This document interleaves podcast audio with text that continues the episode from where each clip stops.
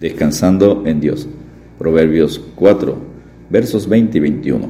Hijo mío, está atento a mis palabras, inclina tu oído a mis razones, no se aparten de tus ojos, guárdalas en medio de tu corazón.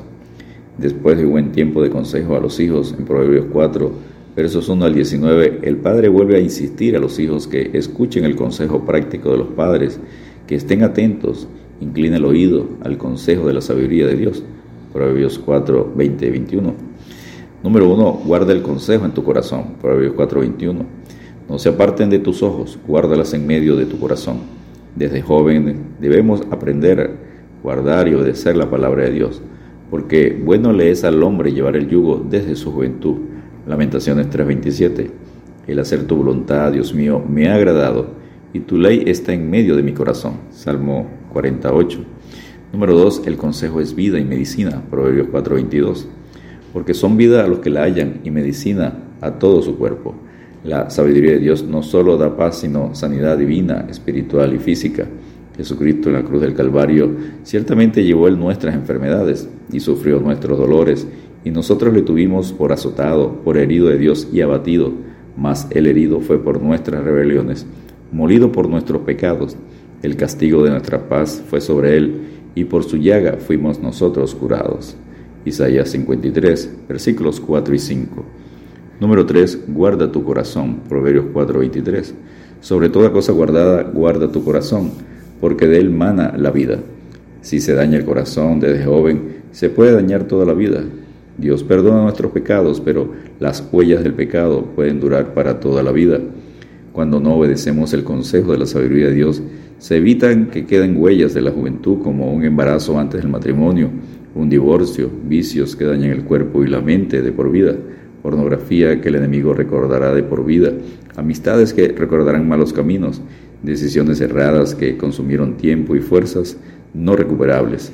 La sabiduría de Dios, Jesucristo advierte, el ladrón no viene sino para hurtar y matar y destruir. Yo he venido para que tengan vida y para que la tengan en abundancia. Juan 10:10. ¿Y no queréis venir a mí para que tengáis vida? Juan 5:40. Yo soy el camino y la verdad y la vida. Nadie viene al Padre sino por mí. Juan 14:6. Consejo práctico número 4. Guarda tu boca del mal. Proverbios 4:24. Aparta de ti la perversidad de la boca y aleja de ti la iniquidad de los labios. La boca debe ser usada para bendecir, no para maldecir, murmurar, calumniar, chismear, mentir, chistes con doble sentido. No erréis. Las malas conversaciones corrompen las buenas costumbres. 1 Corintios 15, 33. Quíntese de vosotros toda amargura, enojo, ira, gritería y maledicencia y toda malicia. Efesios 4, 31. De una misma boca proceden bendición y maldición. Hermanos míos, esto no debe ser así.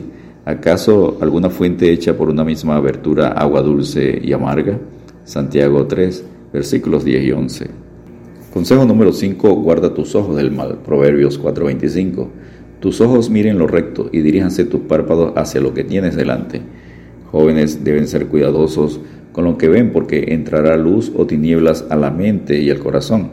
La sabiduría de Dios Jesucristo advierte, la lámpara del cuerpo es el ojo, así que si tu ojo es bueno, todo tu cuerpo estará lleno de luz, pero si tu ojo es maligno, todo tu cuerpo estará en tinieblas.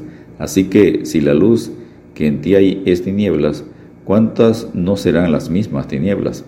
Mateo 6, versículos 22 y 23. Los videos, películas, juegos de violencia, terror, homosexualidad, pornografía, adulterio, infidelidad, son tinieblas para la mente y el corazón. ¿Qué están viendo tus ojos? Todas las cosas me son lícitas, mas no todas convienen. Todas las cosas me son lícitas, mas yo no me dejaré dominar de ninguna. 1 Corintios 6:12. Todo me es lícito, pero no todo conviene. Todo me es lícito, pero no todo edifica. 1 Corintios 10, 23. Consejo número 6. Examina por donde andas. Proverbios 4:26.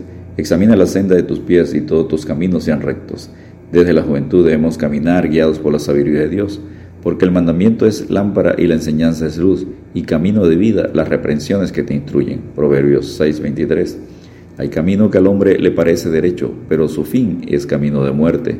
Proverbios 14:12. El camino de los rectos se aparta del mal. Su vida guarda el que guarda su camino. Proverbios 16:17. Encomienda a Jehová tu camino y confía en él, y él hará. Salmo 37.5. Y número 7, el consejo de persevera en santidad. Proverbios 4.27. No te desvíes a la derecha ni a la izquierda. Aparta tu pie del mal. Dios es santo, santo, santo, como enseña Isaías 6.3 y Apocalipsis 4.8, y exige de sus hijos vivir en santidad. Sino que como aquel que os llamó es santo, sé también vosotros santos en toda vuestra manera de vivir, porque escrito está, sé santos porque yo soy santo. 1 Pedro 1, versículos 15 y 16. Descansemos en Dios y enséñame, oh Jehová, tu camino. Caminaré yo en tu verdad Afirma mi corazón para que tema tu nombre. Salmo 86.11. Dios te bendiga y te guarde.